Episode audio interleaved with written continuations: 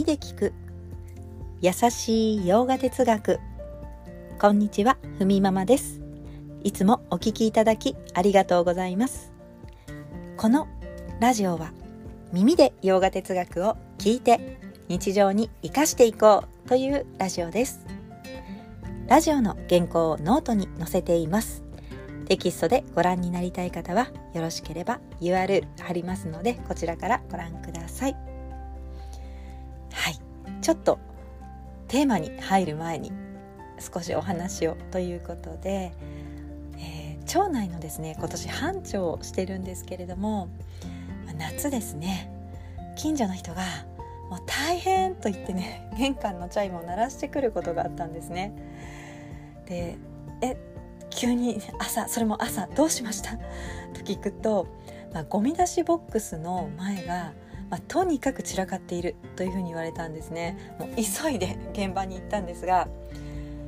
あのルール違反のねゴミというのを、まあ、ゴミ収集車の方がルール違反ですよと分かるように大きなシールを貼ってくれてそのゴミ収集場にはね結構大きな鉄格子の、まあ、ボックスがあるんですがそのボックスから外に出して置いてあったんですよね。まあ、それを見つけた、まあ、カラスかもしくは近所の野良猫によってもう半径1.5メートルほどもう本当に散らかり放題。ちょっとね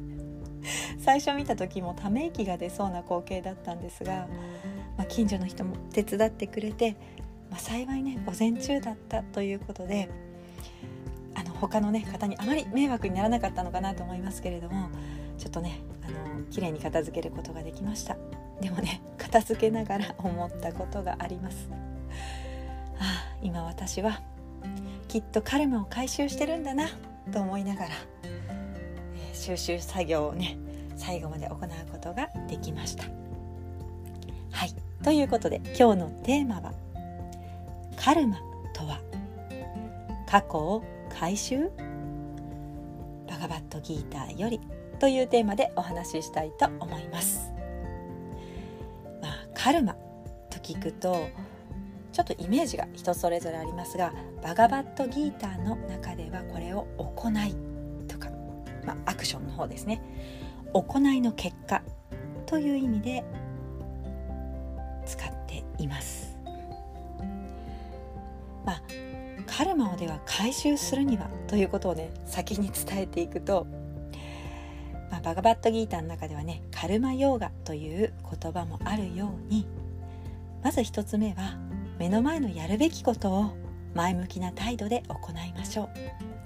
そして2つ目は、まあ、捧げる行いというのをね、まあ、積み重ねていくといいですよというふうに言います、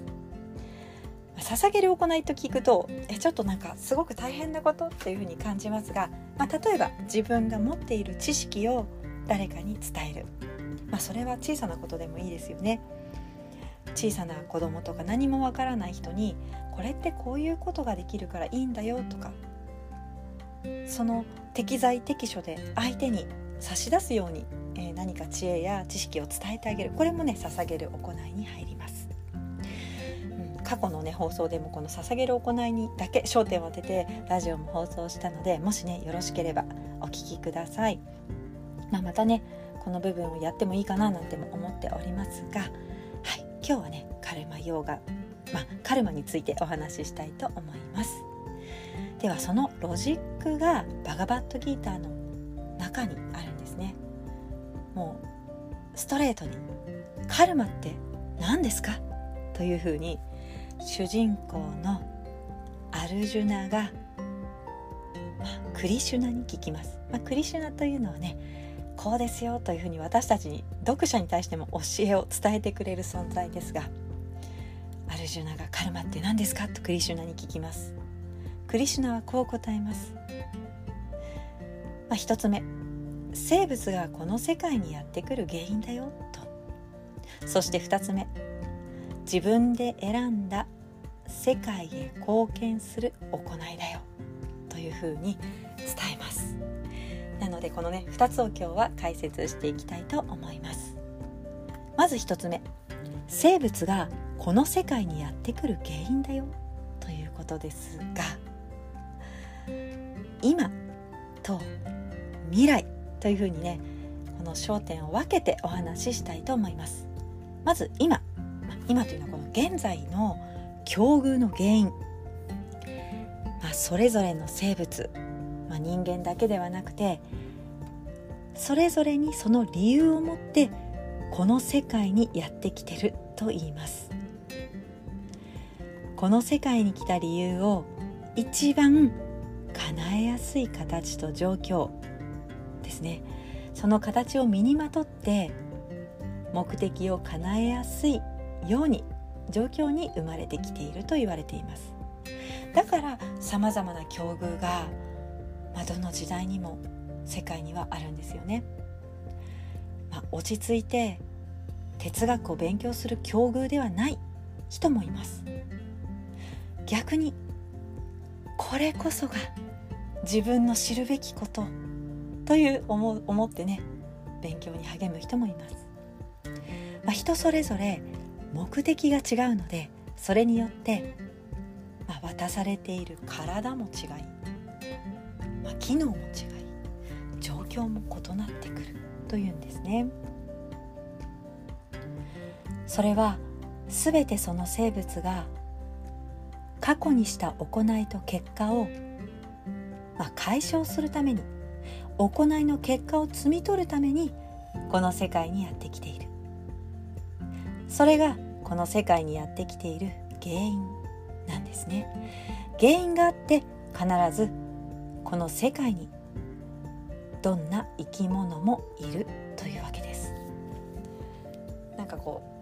う雲の上にね神様みたいな誰かが「お前は次はここに行け」と言って 言ってるわけではないそうです、まあ、それぞれが過去にまいた種を刈り取るために今ここにやってきている。それにふさわしい実を刈り取るには、まあ、ちなみに人間である必要もないんですよね、まあ、人間だと刈り取れない結果もあるので例えば動物のような生き方をした人は次は動物に生まれて例えば耳の大きなものにね生まれた方がまいた種を回収しやすければ、まあ、そういったスペックで生まれてくるんです。まあ、ちょっとね冒頭の話でゴミの片付けをしながら私自身カルマを回収しているとね思ったのは、まあ、こういうことですね。まあ、私自身が、まあ、私の今この形を持って回収しなければいけないことを、まあ、目の前の出来事が、まあ、差し出してくれたということですね。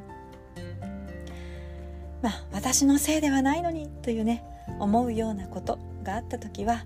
まあ、こんな風に思うといいかもしれません過去にした行いを今刈り取っているという風に。まあ私はねこれでね少し気持ちが軽くなったような感じがしましたが、はい、では次は未来についてですね。じゃあ今というのは分かりましたと。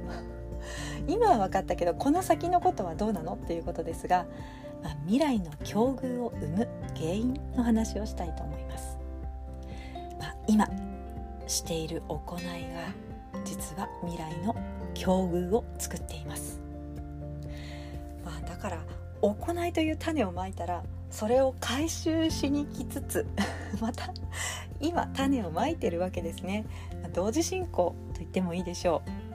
まあ、そんな風に私たちは今している行いというのがこの先の境遇を作っています。ではクリシュナが言った2つ目のね自分で選んでいる。世界へ貢献する行い。ということですが。まあ人は自分の意思で選んだ行い、まあ、それは良い悪いにしろ、まあ、自ら選んで世界に放つ行い。これをカルマと言いますよ。と定義しました、まあ、ちなみに動物というのは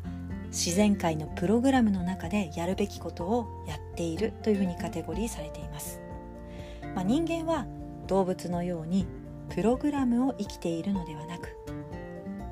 何をするか何を語るか何をどう考えるのかという、まあ、自由なね裁量が効きます。なので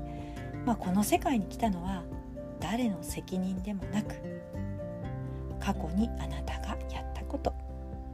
今あなたがまいている行いという種はあなたが世界へ貢献する